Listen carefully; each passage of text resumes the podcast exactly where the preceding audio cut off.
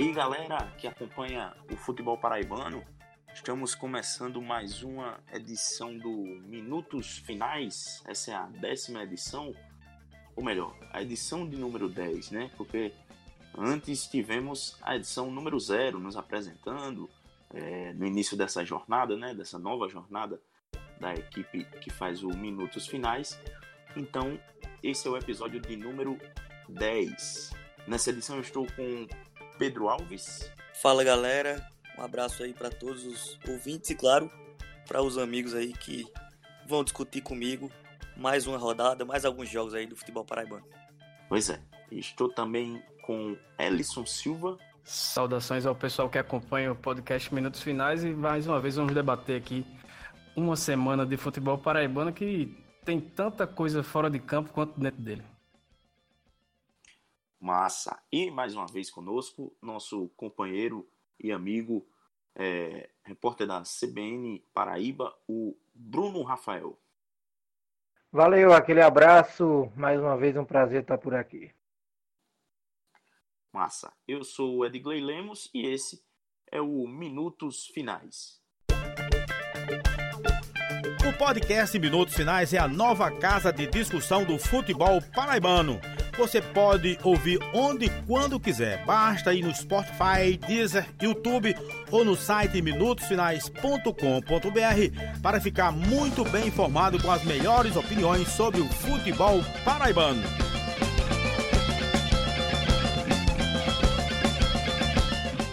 Bacana. Estamos de volta com a edição de número 10 do Minutos Finais, depois da vinhetinha clássica já do, da banda Razamate.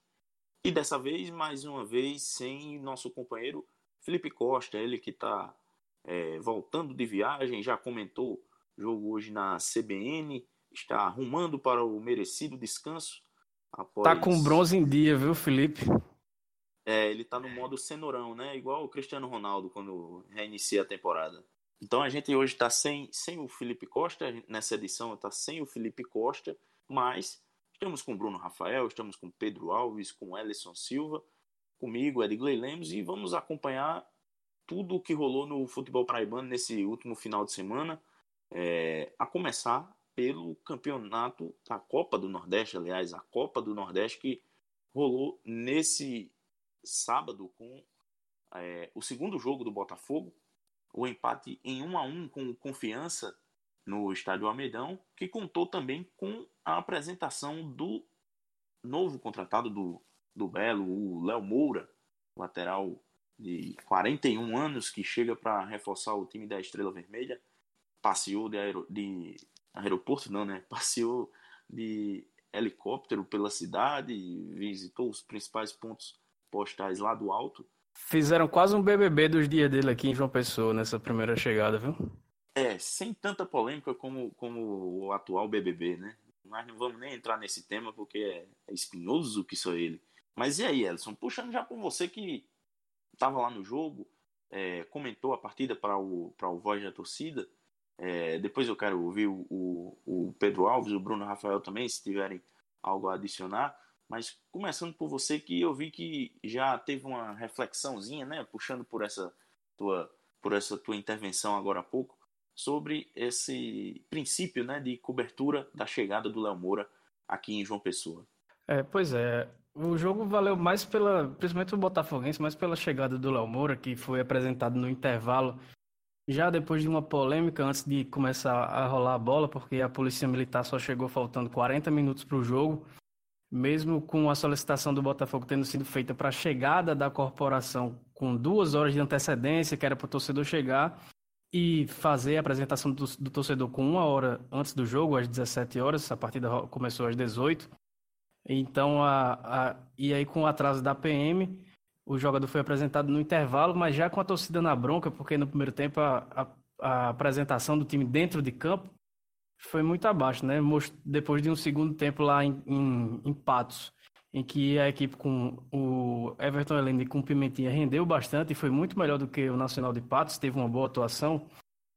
O primeiro tempo no, no Almedão contra o Confiança lembrou muito o jogo inteiro do, da primeira rodada do Nordestão contra o América de Natal lá na Arena das Dunas. Um time sem vontade, que não cadenciava muita bola, atrasava muita bola, atrasava, atrasava muito o jogo, não tinha velocidade, não tinha dinâmica para chegar ao ataque. Praticamente não conseguia é, fazer o goleiro adversário trabalhar e a torcida já ficou na bronca. No intervalo teve a festa do Léo Moura, que, que deu a, foi apresentado dessa vez na arquibancada sol, depois veio para a sombra e comandou a festa da galera.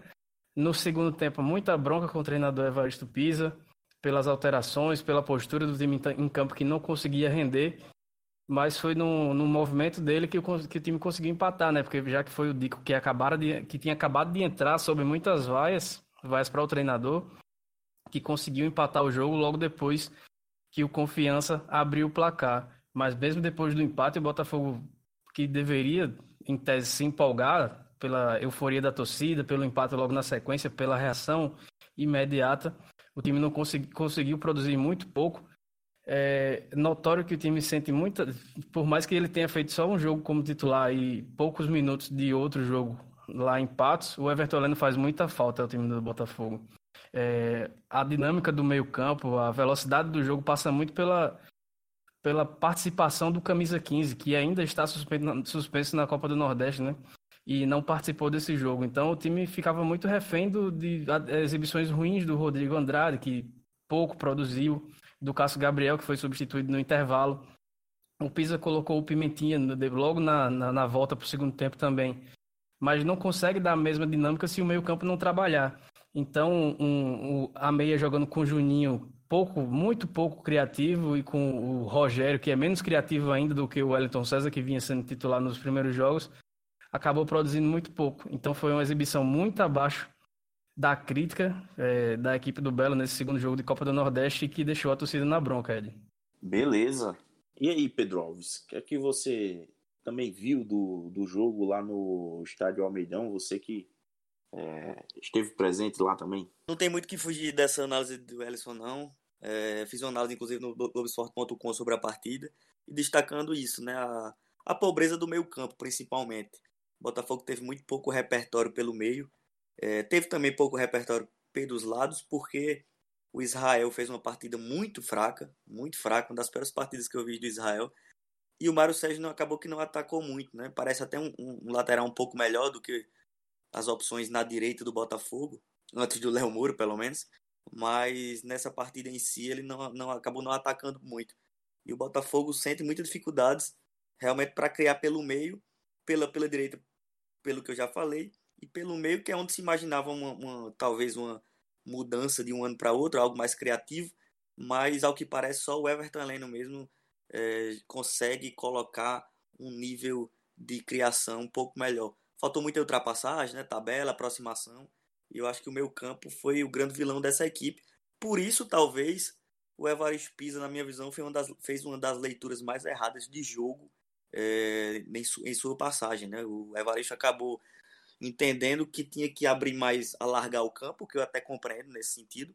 É, colocou Dico e Pimentinha e também o Mário Sérgio, três atacantes um pouco mais velozes, mas o grande problema era um pouco mais atrás, no setor de criação, né? Então o Evaristo acabou não fazendo nenhuma intervenção no meio-campo, o que gerou um pouco de satisfação da torcida, que já pega um pouco no, no pé do Evaristo já desde o ano passado, né? A, o fracasso na Série C acabou criando um, um, clima que não existe mais, já existia bastante na Copa do Nordeste, principalmente no primeiro semestre, de muita simbiose entre torcida e comissão técnica, e a, após o fracasso na Série C, o, essa relação ficou bastante estremecida. O próprio Pisa é, sabe disso, né, entende isso. Reservou muito da sua é, coletiva para explicar que o trabalho está sendo feito, que ninguém está de sacanagem, que todo mundo está fazendo trabalho, mas isso é meio que uma coisa óbvia mesmo. Né? E, eu entendo que o Pisa ainda é muito inexperiente no, no, no futebol e, sobretudo, no clube de massa e tentou se defender no sentido do trabalho do dia a dia. Mas não é muito isso que preocupa o torcedor, é muito mais a, a, é, a partida, né? o que o Botafogo pode fazer em jogo. Então, já é a quarta rodada, né? E eu sou um daqueles que, particularmente, exige muito pouco nas primeiras, mas a partir da quarta, pelo menos na minha metodologia, o time já tem que apresentar algo mais e não apresentou contra o Confiança. O resultado foi muito condizente do que foi a partida. Até acho que seria mais condizente se fosse 0 a 0 seria mais justo, porque as duas equipes jogaram muito mal. É, o Confiança fechou muito bem espaço, isso aí não dá para negar, mas o Botafogo, na pouca, na, em uma das poucas vezes que conseguiu realmente fazer uma boa jogada, e foi muito boa a jogada do gol, justamente com o próprio Rodrigo Andrade, que não jogou nada na partida, mas arriscou um passe diferente na ultrapassagem do Mário Sérgio, conseguiu achar o Mário Sérgio no meio-campo, aliás, desculpa o Dico, no meio-campo invadindo ali a área, perto da área, que soltou para o Mário Sérgio, que depois devolveu para ele. Foi até uma trama muito bonita, muito legal, de uma, é, uma fagulha de inspiração que o time teve. Então foi um time muito pobre nessa partida contra o Confiança, um resultado que seria importante para uma perspectiva de classificação, essa vitória contra o Confiança, que não veio. Então o Belo vai ter que aí, quem sabe, se quiser alguma coisa nessa competição, buscar ponto fora. Né? Pedro e, e vocês que viram a partida, é, seria essa espécie de mudança, digamos assim, vou classificar como mudança, mas é, essa, essa mudança do, do estilo de jogo do Botafogo, tanto no jogo contra o América de Natal, tanto como nesse jogo é, com confiança, é, uma é, decorrência da, da opção do, do Evaristo Pisa em colocar o Juninho para fazer a saída de bola junto com o Rogério, ao invés de é, o Marcos Vinícius, ou, ou não, eu estou enganado, porque na minha impressão o Marcos Vinícius já fazia muito bem essa função no ano passado. Em alguns momentos o Pisa botou para jogar um pouco mais à frente e ele não rendeu bem. Nesse ano, me parece que o Pisa está insistindo nesse erro de quando coloca o Marcos Vinícius, coloca ele para jogar um pouco mais à frente e ele não. Até que no primeiro jogo com, com o São Paulo Cristal, rendeu bem. Mas depois, quando surge a oportunidade de, de colocar ele para jogar na do Everton Heleno, fazendo, auxiliando na saída de jogo, jogando na, naquela do segundo volante, né, digamos assim, ele não o faz e aí acredito que acaba prejudicando o time, porque é um jogador que já está adaptado a essa função. Seria isso? eu tô, eu tô, ou eu estou vendo de muito longe e não tô, não tô captando muito bem o que talvez seja de fato. Eu, eu acho que é importante, primeiro, o, o Botafogo, de uma maneira geral mesmo, assim, do departamento de futebol, é, tem uma convicção séria sobre o Marcos Vinícius. Porque o que há no Botafogo hoje é o seguinte: na comissão técnica, por exemplo, há o entendimento de que o Marcos Vinícius é um grande jogador, excelente jogador e tudo mais, mas que não dá intensidade, que não treina bem, é, que, e que acaba, na, na, lógica do dia a dia, não merecendo a vaga de titular, o, o, o de entrar né, no decorrer do jogo, porque outros jogadores treinam melhor, enfim, trabalham melhor. Então, acho que precisa urgentemente haver uma, uma convicção sobre ele, se vai utilizá-lo, ou se segue a vida, empresta o jogador que tem um vínculo maior, porque o Marcos Vinícius a gente conhece, sabe o quanto ele é talentoso, sabe como joga bola, como você bem disse, é, Digley, no ano passado o Marcos Vinícius era uma peça fundamental daquele bom time do, do Pisa, sobretudo no primeiro semestre. É, e a partir do momento que o Everton Lane não pode jogar, realmente, e eu acho que o Everton é bem titular absoluto cada vez mais nesse momento, é, o Marcos Vinícius seria esse cara que poderia dar uma qualidade melhor ao passe, jogando de segundo volante, vindo de trás, coisa que fez muito bem no ano passado. É, quando o Marcos Vinícius é preterido pelo Juninho, o Rogério, em tese, entra no lugar do Elton César, e aí são jogadores, para mim, bem semelhantes. É, o Juninho, que já foi esse tipo de jogador, de sair mais, inclusive o Juninho já foi jogador de. Já foi segundo atacante, já foi um jogador que jogava muito mais próximo da área. Mas hoje ele é mais eficiente como marcador mesmo, né? Aquele cara que está em todo lugar do campo, que marca muito bem. Só que jogar com o Rogério e com o Juninho, eu acho que você perde demais em saída de jogo, né? A gente, eu, eu costumo até dizer que o Luiz Gustavo hoje é, é, acaba criando melhor o início da jogada do que os volantes, porque o Luiz Gustavo busca um, um passo mais diferenciado, coisa que o Rogério não arrisca de jeito nenhum, muito menos o Juninho.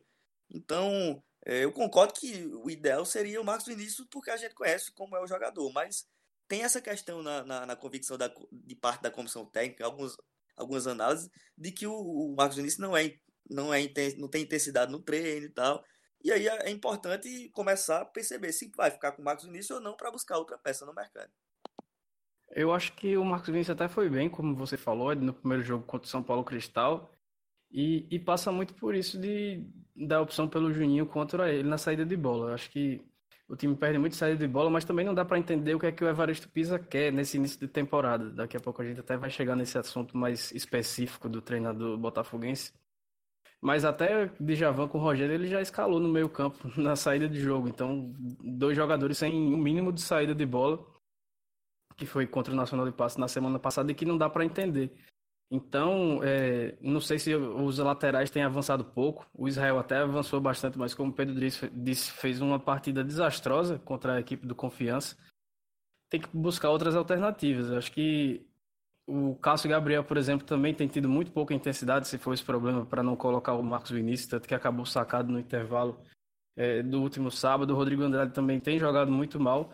E o meio-campo do Botafogo, que é onde que é o setor do elenco que tem as peças de melhores de melhor qualidade é, entre todos os setores, na minha visão, do grupo do Belo, é o que vem deixando mais a desejar nesse início de temporada. Porque o Lohan já fez gol, o, o, o Luiz Gustavo e o Fred têm sido, hum, de, de, de certa forma, bastante seguros ali na defesa. As laterais não vão bem, mas é porque o, o Mário estreou quarta-feira passada, teve dois jogos só, teve uma quebra na pré-temporada por causa da lesão.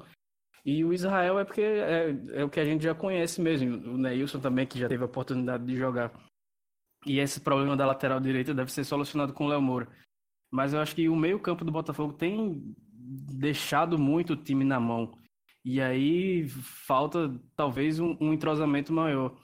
Da, da, do, do, esquema do, do, que o Evaristo Pisa não parece ter decidido com as peças que chegaram agora para montar é, esse, esse meio-campo nessa temporada, Digli. Bacana. Vou, vou colocar o Bruno Rafael na roda, trazer um pouquinho da sua, da sua visão sobre, sobre essa, essas primeiras rodadas de Copa do Nordeste, né, Bruno Rafael? E aí? O, vai dar para o Belo classificar, repetir a campanha do, do ano passado ou, ou vai ficar pelo caminho? Estava ouvindo atentamente a participação de todos e de certa forma, concordo, principalmente no que diz respeito ao último jogo do Botafogo contra o Confiança. Eu acho que eu, eu, eu sou bem, bem gosto muito de, de, proteger o treinador nesse momento de início de, de, trabalho. Eu sou aquele cara que tem muita paciência e eu sei que cada cabeça é um mundo. Muitas vezes o torcedor, principalmente, não tem paciência. E no futebol brasileiro, após o fenômeno Jorge Jesus, recentemente com o Flamengo, né? Ganhando dois títulos e brigando aí pelo título mundial. Ele trabalhou em duas competições com times semelhantes, praticamente sem poupar ninguém, e deu liga, deu certo. E isso meio que mudou a estratégia, pelo menos até da imprensa, discutir aqueles treinadores que formavam equipes para duas competições.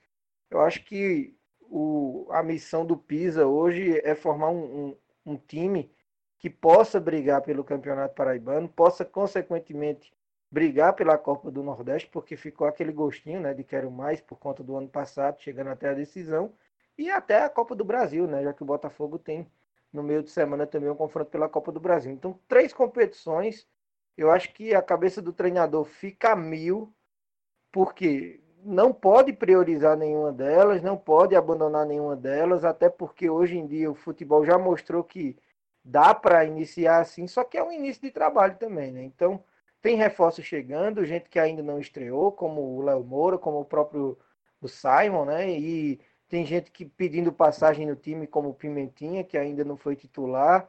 Então é complicado. Eu acho que a paciência, como eu disse no início, eu, eu sou a favor da paciência nesse momento.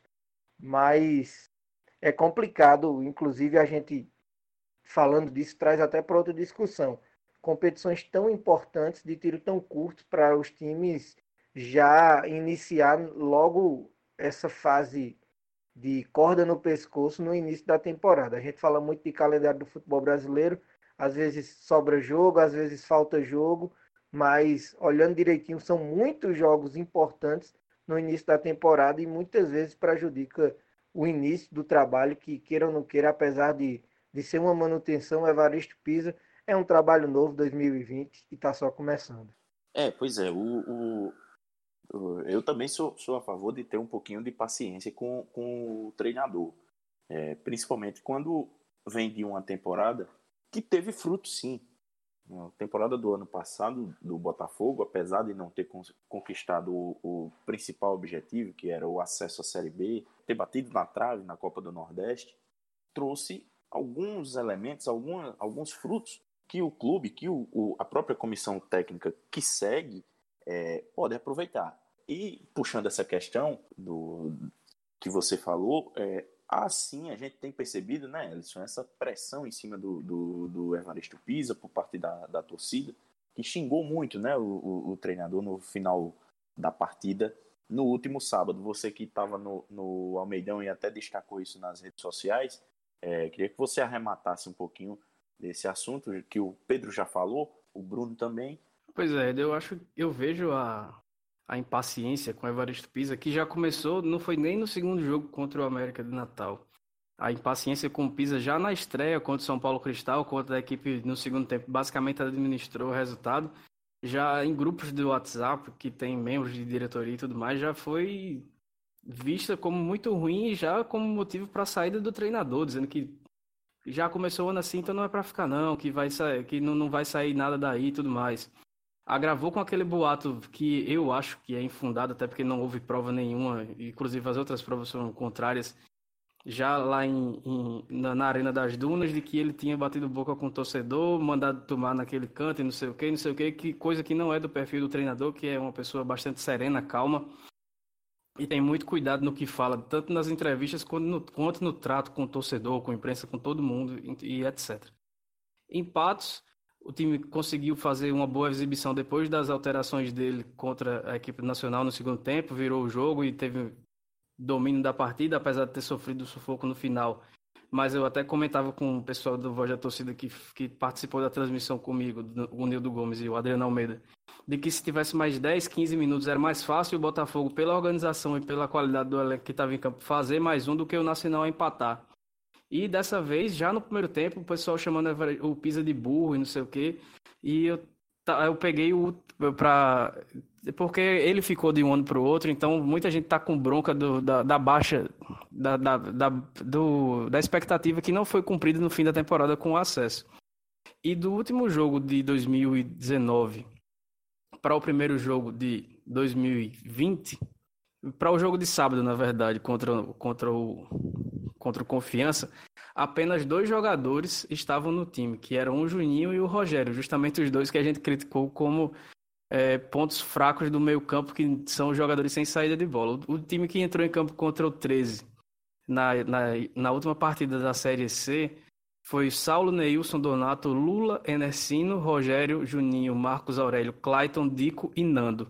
O Dico acabou entrando ainda é, nesse nesse, nessa partida, mas de resto é um time totalmente diferente. Então, por mais que o Pisa tenha ficado, por mais que o elenco tenha sido mantido em boa parte, foram 14 ou 15 jogadores que permaneceram da última temporada para essa, é um trabalho basicamente novo, com um elenco mais qualificado, mais equilibrado, com uma diferença menor de, de qualidade entre titulares e reservas, por mais que as laterais ainda deixem bastante a desejar, mas o restante do time tem realmente reposições equilibradas, então o Pisa começa um, um, novo trabalho basicamente do zero. Se não começa do zero, está começando do 2-3. Então é preciso de um pouco mais de tempo, um pouco mais de, de paciência, porque tem muita temporada pela frente. O Paraibano está só começando e não deve ser problema para, para o Botafogo ganhar, honestamente, mesmo que o time jogando só o que der para o gasto. Não vejo é, ainda em exibições ou em elenco nenhum capacitado a tirar esse tetracampeonato do Belo, até porque depois a gente vai falar, o 13 tem deixado com, com um elenco bem melhor do que o do ano passado, tem decepcionado bastante, por mais que tenha conseguido duas vitórias nos dois primeiros jogos. Mas uh, o nível de exibição é muito abaixo, muito fraco. E tem aí a Copa do Nordeste que está no no seu início, para o torcedor mais supersticioso, nos dois primeiros jogos da, do Nordeste do ano passado, o time também conseguiu dois empates e muita gente já achava que era bom largar de mão e focar em outras coisas, e, que, e acabou sendo vice-campeão do torneio. E na quarta-feira começa a Copa do Brasil. Então tá, é, é início de trabalho, é, é, é muito cedo para isso. E tirando como opinião, eu vejo algo como, principalmente por causa do episódio lá em Natal, que foram divulgadas informações que não são verdadeiras sobre uma discussão e xingamentos do, do treinador para a torcida, parece muito mais algo orquestrado de setores ou grupos políticos do clube que não estão sendo prestigiados no momento e que não gostam do trabalho do treinador, que acabam inflando o torcedor que tem mais menos paciência para pedir a cabeça do técnico depois de um início de temporada que ainda não teve derrota, né, mas que não empolga muito ainda, mas é realmente o início de temporada. Agora, Ellison, Bruno, Edgley, é, a gente chega num momento um pouco importante aí para o Botafogo e como a gente vem falando há muito tempo aqui também, né? O departamento de futebol teve uma mudança drástica, né? Assim, é, por mais que seja só uma pessoa, foi a pessoa mais importante dos últimos anos, que foi Breno Moraes, que nesse momento realmente não tem nenhuma ingerência mais sobre o departamento de futebol. E mesmo banido, ano passado tinha muita influência.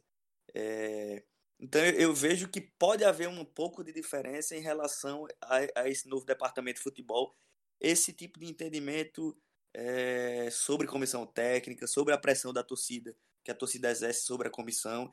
E aí tá muito claro que o Pisa, nesse momento, pela torcida, pelo menos, tem uma certa pressão, já com certa força realmente.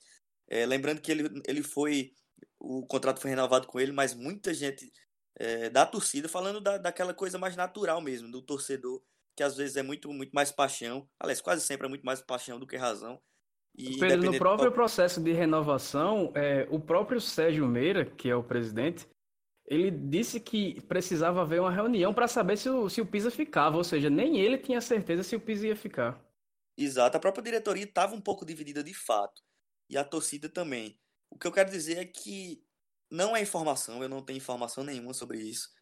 É muito mais uma leitura que eu tenho, um palpite que eu tenho, que esse jogo da quarta vai ser um divisor de águas para o trabalho eu tenho muitas dúvidas que se o Pisa não consegue essa classificação, lembrando que o Botafogo para se classificar basta um empate, ele já passa de fase e garante 650 mil reais. Tem isso também. Esse jogo é, importa muito mais do que a questão de torneio, né? É muito mais uma lógica financeira. O Botafogo, no planejamento, no planejamento do Botafogo, tá pelo menos essa passagem de fase, né? Para a segunda fase, que, como eu disse, gera 650 mil reais. Então, eu tenho muitas dúvidas se o Pisa não cairia se não consegue a classificação. É, o Botafogo é favorito, joga pelo empate, como eu disse. É muito mais possível a classificação do que a eliminação. Mas se o Botafogo não, não, não passa de fase, que seria, para o entendimento do clube, uma tragédia muito grande, eu tenho dúvida se o Pisa fica. Viu? Pois é. Vamos aguardar aí as cenas dos próximos capítulos. E eu queria já chamar o Bruno Rafael, porque falamos aí do Botafogo na Copa do Nordeste. O Belo não entrou em campo pelo Campeonato Paraibano. Teríamos o primeiro clássico do campeonato entre Botafogo e Campinense nessa terceira rodada, mas o jogo foi adiado por conta dessa, desse calendário cheio do Botafogo.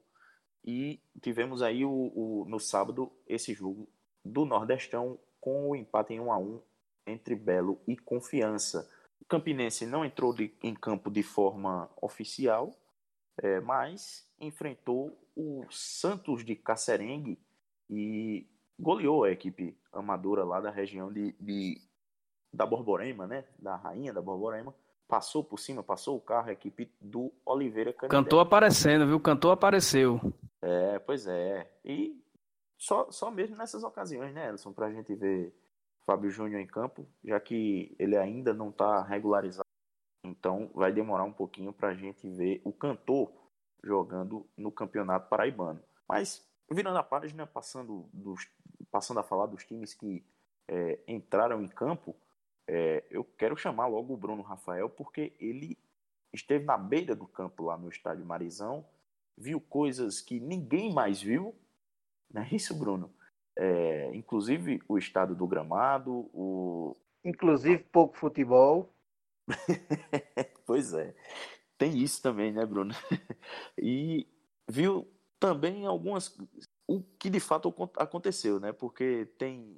Muito tem sido dito do que aconteceu ou teria acontecido nos bastidores, é, de provocações à equipe do 13, de é, reclamações da equipe do Souza, enfim, Relate aí, Bruno, o que só você viu na beira do gramado lá do Marizão. Bom, primeiro o, o, o que eu não vi foi um bom jogo, né? Eu acho que não foi o pior até então que eu estive no Campeonato Paraibano. Eu acho que o próprio Souza jogando contra a Peri Lima no Amigão, quando a Peri Lima venceu por 2 a 1 foi um dos piores jogos tecnicamente. E o, o, de, o do Marizão também foi um jogo muito fraco tecnicamente, porém agradou ainda de se olhar os 90 minutos, porque se faltou técnica, sobrou vontade. As duas equipes se entregaram muito e quem acompanhou, quem viu, não pode reclamar pelo menos do aspecto vontade, né? Mas eram tanta vontade que não, não, as equipes não mostraram o, o que realmente a gente gostaria de ver, que foram boas jogadas. O campo de jogo realmente não proporcionava isso o, o local, eu não gosto nem de chamar de gramado mais, porque tá, tá difícil. A gente, preju, a gente é, prejudica outros gramados chamando aquilo lá de gramado. O local lá, o, a área que o pessoal jogou, estava complicado demais, mas estava para as duas equipes. E o Souza, mais habituado, conseguiu de fato colocar a bola no chão mais que o 13, porém pouco civil. O 13 só assustou nas ligações diretas, nas bolas alçadas na área, na, nas cobranças de falta e algumas vezes com o Gilmar, que para mim é uma das gratas surpresas desse elenco do 13, que eu nem esperava tanto desse lateral esquerdo. Ele era o único que conseguia dar aquela válvula de escape ali pelo lado esquerdo, chegando a hora de fazer fila de jogadores de blando. O Almi não jogou bem também, não, não era o estilo do jogo do Almir, né, que é um jogador muito técnico, ficou muito parado. E o Souza estava com o meio-campo até fortalecido, o Daxon jogando muito bem, o Técio estava de atacante, mas sempre ajuda, é um jogador polivalente. O próprio Romeu, né, autor do gol, já é o artilheiro do Souza com dois gols. Também outro jogador muito interessante, Júnior Lira, Bruno Menezes. Então, o meio-campo do Souza fez a diferença e fez o Dinossauro é, assustar mais e, e, ser mortal. Até o gol do, do Souza foi, eu estava falando da entrega das equipes, foi um gol de, de, extremamente disso, né? Quem viu era a defesa do 13 dando tudo para tirar. O Breno Calixto chegou a hora que colocou o, o rosto na bola e o Souza tentando tudo para colocar para dentro, conseguiu colocar, fazer o gol da vitória 1 a 0. Mas vamos para as coisas fora de campo. Primeiro, o gramado foi o, o assunto principal, né? O pessoal do 13 já chegou, já foi. Todo mundo foi lá, olhou e, e eram diversas espécies de grama plantadas e Ô, Bruno. tentando. Oi. E aí dá para relativizar um pouco assim a derrota, né? Jogar num gramado que não é gramado, como você bem precisou aí, é, dá para a torcida ter um pouco de calma. É muito complicado jogar naquele gramado. É realmente um absurdo ter aquele gramado à disposição do campeonato. Faz do campeonato ficar um pouco menor. Mas eu acho que dá para ter um pouco de calma aí o, o, o, torcedor 13 anos, porque foi uma, derrota que acho que tem que estar tá na conta jogar naquele gramado, sinceramente. Sim, o, o, que, o que incomodou o torcedor 13 anos não foi nem a derrota em si. Primeiro é porque existe um tabu, já são nove anos que o 13 não vence lá no, no Marizão, então isso já incomoda o torcedor. É, o 13 ainda não deu aquele show de bola, o Elson falava que o 13 ainda não, não conseguiu mostrar um, uma grande partida. Até então os resultados vinham aparecendo mais uma grande partida, mas não era no Marizão que essa grande partida iria vir. Eu acho que a partir da próxima rodada que vai jogar no PV, que está com um gramado bonitinho, aí sim, se o 13 não conseguir encantar o torcedor, aí já é bom começar a, a repensar é, e principalmente questão de reforços, porque isso é algo que necessita muito.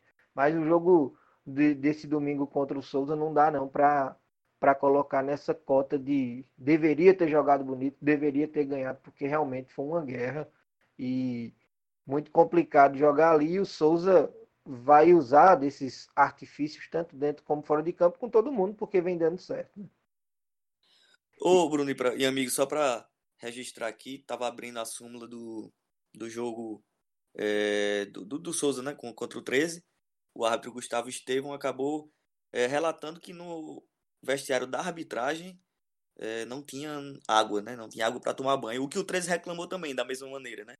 Então isso é. é. um absurdo, né? A gente não pode normalizar isso de maneira alguma. É questão de, civil, de, de civilidade mesmo, né? De respeito aos profissionais. E nem isso o Marizão está oferecendo. Uma pena mesmo. É, pois é. Essa, essa é até uma crítica que eu gostaria de fazer, que é pouco lembrada quando a Comissão de Segurança, Prevenção e, enfim, aquela comissão do nome é, enorme, presidida pelo Valberto Lira, quando ela entra sobre os holofotes, ela acaba se esquecendo de, de alguns outros detalhes que também compõem o, o jogo. É, não a bola rolando, mas para quem transmite, para quem trabalha no jogo.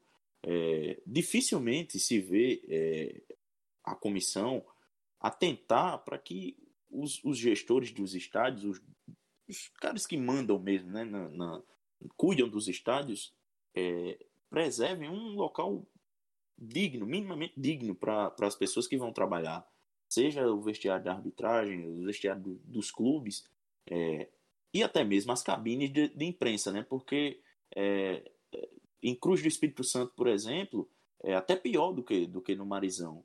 É, não tem sequer uma cabine de, de imprensa. Se tem, é uma bem pequenininha, mas até o ano passado, por exemplo, que, que foi quando... Tem cabine, mas é, é, é bem pequena, como você é. disse, tem bem pouco espaço, poucos espaços. E aí, como não tem tanto espaço, geralmente, por exemplo, ano passado o Autosport, quando mandou seus jogos lá, montou um, um, uma espécie de palanque para que a imprensa que não coubesse na cabine ficasse por lá. Mas é, nossa querida amiga Ana Flávia, que vai falar daqui a pouco sobre o jogo entre São Paulo Cristal e Atlético, ela relatou que inclusive não tinha local para ela ficar. Então ela teve que atravessar o campo, ficar lá do outro lado. O pessoal, o, o rapaz da. o cine, cinegrafista da, da, da equipe da TV Cabo Branco teve que ficar lá junto da torcida e depois passar, atravessar todo esse, esse caminho para poder pegar sonoras junto com ela. Então, assim, é, é algo até que eu gostaria de destacar para que, enfim, dificilmente vai chegar aos ouvidos do, do Roberto Lira, mas vamos ter fé, né? para que o pessoal atente nisso nos próximos, nos próximos laudos. É, só para pontuar uma, uma, situação específica do Marizão, aqui no Sertão tem muito problema de água e é, Souza é uma cidade que passa por um racionamento que é três dias de, um, de uma parte da cidade tem água e quatro dias é no outro. Mas ainda assim, é, a comissão já devia prever e, e estar por ciente dessa situação para colocar uma caixa d'água, dar um jeito, no, no dia do jogo tem que ter um carro-pipa lá, alguma coisa assim, o que não pode é, é ter um jogo profissional do futebol num gramado que nem jogo de várzea dava para ter e muito menos com um vestiário que não, é, não tem nem o que comentar a respeito dessa situação no, no, nos vestiários lá do Marizão, né? Mas o, é, o Souza conseguiu sua vitória, é, sua segunda vitória no Campeonato Paraibano, mas que pode acabar que essas duas não valham nada, né? Porque vai chegar aos zero pontos caso o Joboy que foi escalado irregularmente contra o Esporte Lagoa Seca, pelo menos ao entender, acho que de todos nós, de regulamentos e de, cumprir, de cumprimento de suspensões, é, é, bem provável que o Dinossauro acabe perdendo seis pontos aí conquistados nessas rodadas do Paraibano. É, eu acho que essa questão do Joban é uma questão de tempo, né? De, de, de perder os pontos, porque o jogador de fato estava irregular. Mas Voltando ao jogo, vocês falavam aí, é, o Pedro relatou o que o, o, árbitro relatou na súmula, e não tinha água no vestiário do 13, não tinha água no vestiário da arbitragem, mas tinha no vestiário do Souza, e é vizinho, né? E os jogadores do Souza, eu, por exemplo, tenho amizade com o Técio, que jogou muito bem ontem, inclusive, deu uma assistência. Eu conversava com ele após o jogo, ele estava lá, de banho tomate, cheirosinho, inclusive bem, não teve é, não teve cotovelado do Breno Calixto no, no ele não foi, passou por exames, porque eu, eu encontrei o Técio fora do estádio, depois dei a sorte de encontrá-lo novamente em uma das pizzarias de Souza, já que a gente ficou hospedado por lá, e ele estava tudo bem. Então, o pessoal do Dinossauro até lançou nota dizendo que o Técio passou por exames, isso não aconteceu. Pelo menos se foi, foi dentro do próprio estádio o exame. Ô Bruno, é, era isso que eu ia perguntar. A cotovelada foi no Técio, foi no Rodrigo Poti, porque chegou a informação meio desencontrada até. Não, até o Poti, o Poti foi cabeça com cabeça com o Breno. Tá. Ele e o Breno inclusive chegou a, a cogitar substituição, mas é um jogador que gosta muito de, de, de... É É duro um na cara muito, né? muito raçudo, ficou, inclusive no final da entrevista, dizendo que estava tonto, mas o Potinho, infelizmente, teve que sair, foi entubado, foi algo bem sério, mas resumindo, a gente também já recebeu informações de que o, o Rodrigo Potinho está bem. Mas fora de campo aconteceu muita, muita catimba, né? A questão de sumir bola, questão de, de comissões se enfrentarem. Realmente teve uma agressão de um membro da comissão do 13 em um membro da comissão do Souza, depois foi revidada. Nos túneis, após a partida, houve briga entre as diretorias e entre as delegações, vamos assim colocar. O portão que dá para o visitante, para o ônibus, foi aberto, não sei por quem, de forma irresponsável. E alguns torcedores do Souza chegaram a entrar e, e trocar agressões verbais e, e- e muitas vezes é, trocar tapa mesmo com o pessoal do 13. Inclusive, eu estava na transmissão, estava vendo toda essa briga ao lado da, da polícia. E eu disse, a polícia, vocês não vão não? O cara da polícia, não, deixa entre eles. Aí quando eu fui falar no ar o que estava acontecendo e que a polícia tinha dito, aí sim é que a polícia entrou, inclusive entrou com toda toda a truculência do mundo para separar a briga. Mas também a gente relata nas cabines, né? A gente fala, vocês falavam aí de, de, de condições, muitas rádios, inclusive algumas rádios novas, rádios webs, então teve teve cabine que teve que ficar duas rádios, a gente dividiu cabine com, com a TV, também não tinha água nos nossos banheiros, banheiros entupidos, coisa mais nojenta do mundo. E o que a gente conviveu também, a equipe da CBN, com o Aldeone invadindo a, a cabine umas três ou quatro vezes em todo momento que a arbitragem deixava de marcar algo para o Souza. Então, lamentável, eu acho que o Souza ganhou, ganhou dentro de campo. Caso não tivesse acontecido nada disso, o Souza teria ganhado e teria na próxima, na, na volta, no jogo no Presidente Vargas, iria receber um bom tratamento do 13 se tivesse dado um bom tratamento em Souza. Eu acho que vai vir sim uma, um, um tratamento também hostil. O estádio Presidente Vargas, para ter um clima hostil também, é dois tempos. E infelizmente vai ficar essa rivalidade boba entre duas equipes fora de campo, coisa que não leva a nada.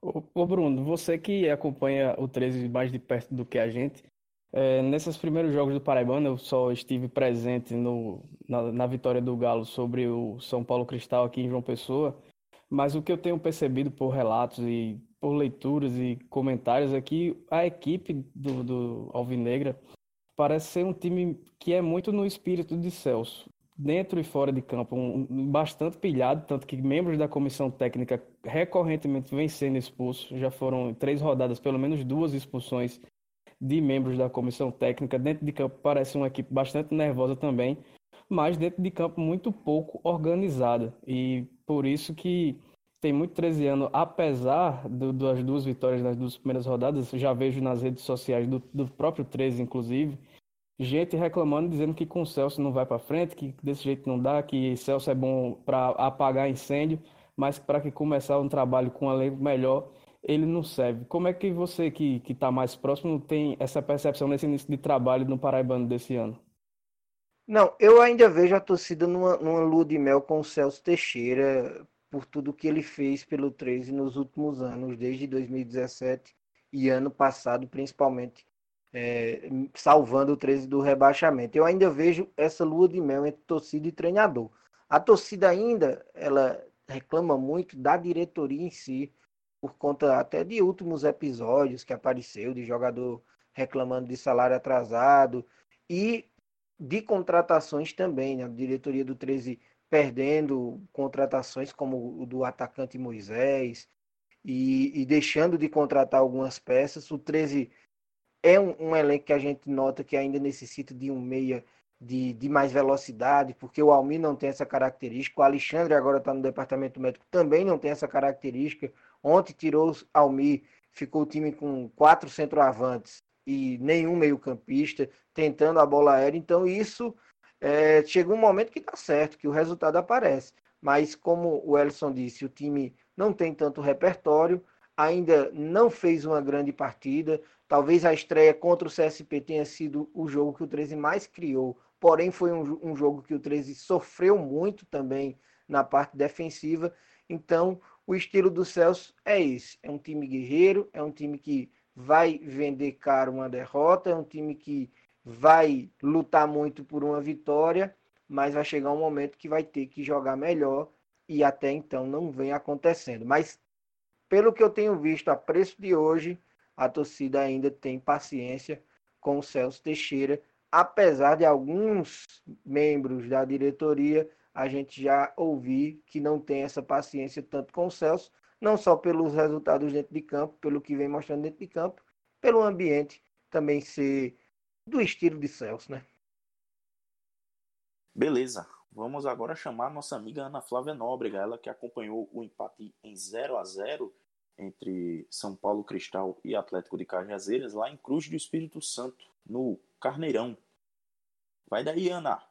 Abrindo a terceira rodada do Campeonato Paraibano, São Paulo Cristal recebeu pela primeira vez dentro dos seus domínios, lá no estádio Carneirão, o Atlético de Cajazeiras. A partida terminou em 0 a 0, não foi uma partida boa para quem gosta de futebol, não foi uma partida boa de se assistir. As duas equipes pecaram muito, principalmente em finalização, mas também foi um jogo extremamente é, confuso no meio-campo. As equipes elas não conseguiam criar demais. O grande problema para Ederson Araújo, o técnico do Atlético de Cajazeiras, foi as condições do gramado. E é, isso é uma questão de vias de fato. O gramado do, do estádio Carneirão pode até estar tá verdinho, pode até ser bonito, mas a gente tem que lembrar que não se pode julgar um livro pela capa. O gramado é totalmente, toda a extensão do, do gramado é totalmente irregular, é, impossibilitando aí que haja uma construção de jogo, de, de futebol que a gente gosta de ver, que o Flamengo, por exemplo, é, é, vem ensinando, vem nos ensinando a gostar de ver, que é tocando a bola, criando jogadas, e o jogo precisou ser praticamente aéreo. Foi um jogo, como eu já mencionei antes, triste de se ver. Já do lado oposto, o técnico Índio Ferreira acredita que o problema do São Paulo Cristal tem sido a não presença e a não existência de um jogador que seja dono de uma camisa nova, que seja um centroavante, que saiba colocar a bola pro gol. O time até criou boas jogadas, mas não conseguia finalizar com qualidade. É, isto nos momentos em que o time não estava extremamente confuso.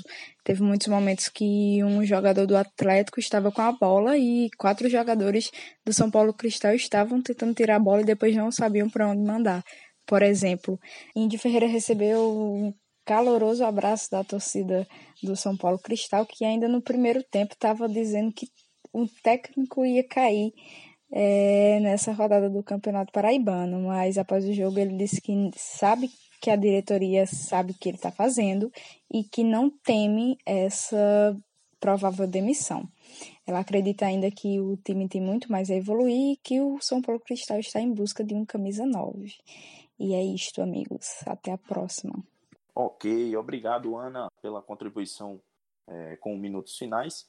É, Ana que também faz essas artes legais, essas artes bonitas aí que vocês veem nas capas dos nossos Competente episódios. demais. Pois é, ela cruza, corre para a área, cabeceia e ainda faz o gol. Ela faz de tudo aqui junto com a gente.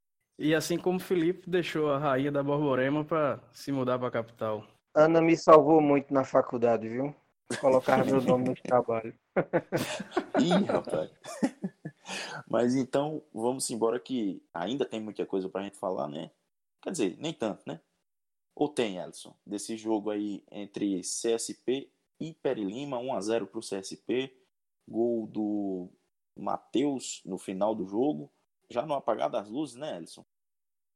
Pois é, o primeiro tempo foi bem ruim tecnicamente, as duas equipes muito fracas. Acho que o que mais me chamou a atenção foi a, a o baixo nível técnico do Pere Lima, né? Que da Pere Lima, que conta com alguns vários jogadores experientes depois Primeiro da Copa São empresa da Paraíba, né?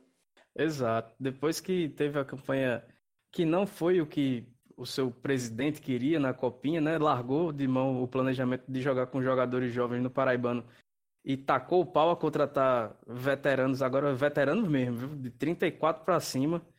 O Denilson com 43, Marcelinho com 44 para 45, Negrete com 34, Fernandes com 36. E aí o esqueleto da equipe é, é, é formado por jogadores que é quase que um time master, tanto que é, contra toda a correria do CSP, o, a Pere Lima tinha uma cadência que não se justificava, porque pegava a bola, é, tocava para um lado, tocava para o outro, tocava para o lado, tocava para o outro. Mandou até uma bola na trave no final do primeiro tempo, mas foi só isso. No segundo tempo, aí parecia uma equipe. É uma equipe, quase uma equipe sub-20 a Pere Lima contra basicamente o time de Master, que é a CSP, uma equipe sub-20, e a Pere Lima basicamente um time Master, né? Então foram seis, sete oportunidades claras de gol da equipe do CSP, que muito na base do nervosismo, da falta de experiência dos seus jogadores, acabou desperdiçando muito. Mas o Matheus, que tinha perdido duas ou três bem claras realmente, acabou aos, 40, aos 43 do segundo tempo, marcando em um lance bem polêmico, que a bola parece ter batido na mão do, do outro atacante, do Negueba, que se embololou com a zaga lá, caiu, e parece que a bola tem, tem bateu na mão dele. E segundo a nova recomendação, é, em lance de ataque, se a bola bater na mão tem que marcar, mas o Wagner Hellway, que tem sido bastante criticado e com razão, é, porque tem apitado muito mal seus jogos, é, acabou não marcando e o CSP conseguiu sua primeira vitória nesse campeonato paraibano. Então acho que tira um pouco do peso dessa equipe de jovens para a sequência da competição e, e a Pere Lima só Deus sabe o que, é que vai fazer com, com esse navio, né? Já demitiu o Arthur Bernardes, mudou sua política de contratações e parece meio sem rumo aí, só com três rodadas de campeonato paraibano. É, pois é, o CSP que era um dos meus candidatos a rebaixar. Segue sendo candidato, aliás, mas no grupo B, é, o CSP conquistou né, seus três primeiros pontos, então fica na quarta colocação, assume a quarta colocação, à frente do São Paulo Cristal, que só tem um pontinho é, até agora, né? Os, os recém-promovidos, São Paulo Cristal e Esporte Lagoa Seca, não estão se dando muito bem na primeira divisão. É, o Esporte Lagoa Seca foi até Patos e encarou o Nacional de Patos no José Cavalcante e foi derrotado né, por 2 a 0 gols de é, teve um gol de Júnior Mandacaru e o outro de quem foi, Elson? Você se lembra? Du. du a eterna ele... promessa nacionalina, Du. Exatamente, ele que vai e volta, tá por aí, empates, marcando gol. O maior destaque desse jogo do Nacional foi a escalação que a equipe de, a equipe patoense postou nas redes sociais que já virou meme, viu? É a formação V de vingança, né? Você, você Exatamente. Falou. Pois é, rapaz. É, Tinha jogador escalado fora do, do quadrilátero. O Du mesmo estava escalado como zagueiro, pertinho do goleiro. É, tinha jogador escalado de bandeirinha. Sérgio China, é, não sei se foi invenção dele, né? Nesse, nesse caso, mas. Mas o, o Sérgio China, eu lembro quando ele passou no Campinense, ele gostava de colocar o zagueiro com a 2 e com a 6. E ele faz isso, tá fazendo no Nacional também. Ele tá fazendo isso também lá.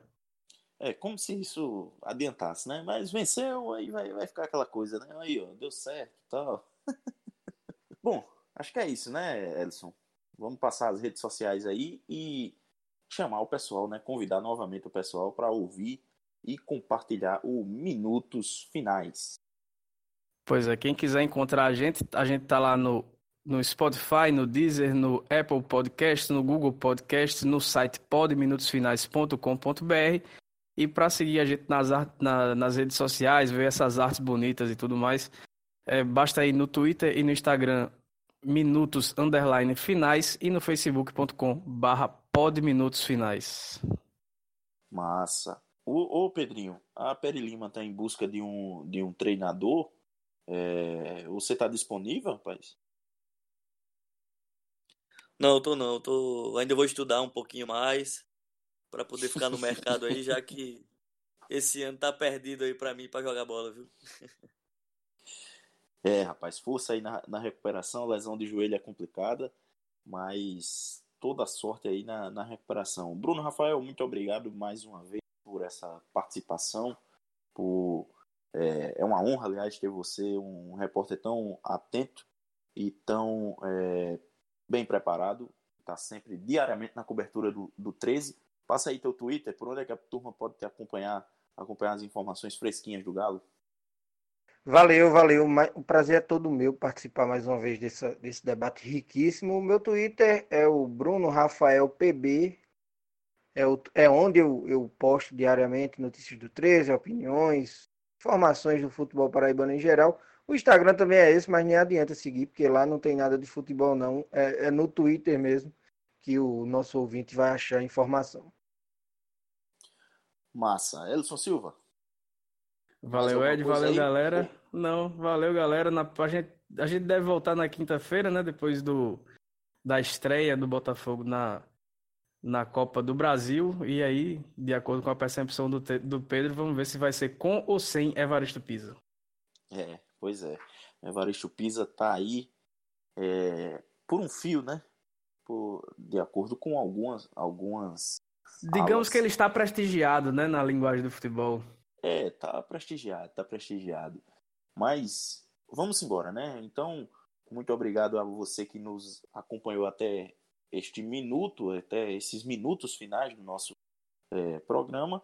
É, fica o convite para ouvir, compartilhar, é, postar nas redes sociais, passar para a mãe, para a avó, para a tia, para todo mundo e encorpar né, esse público que está crescendo do nosso podcast. Um abraço e até a próxima.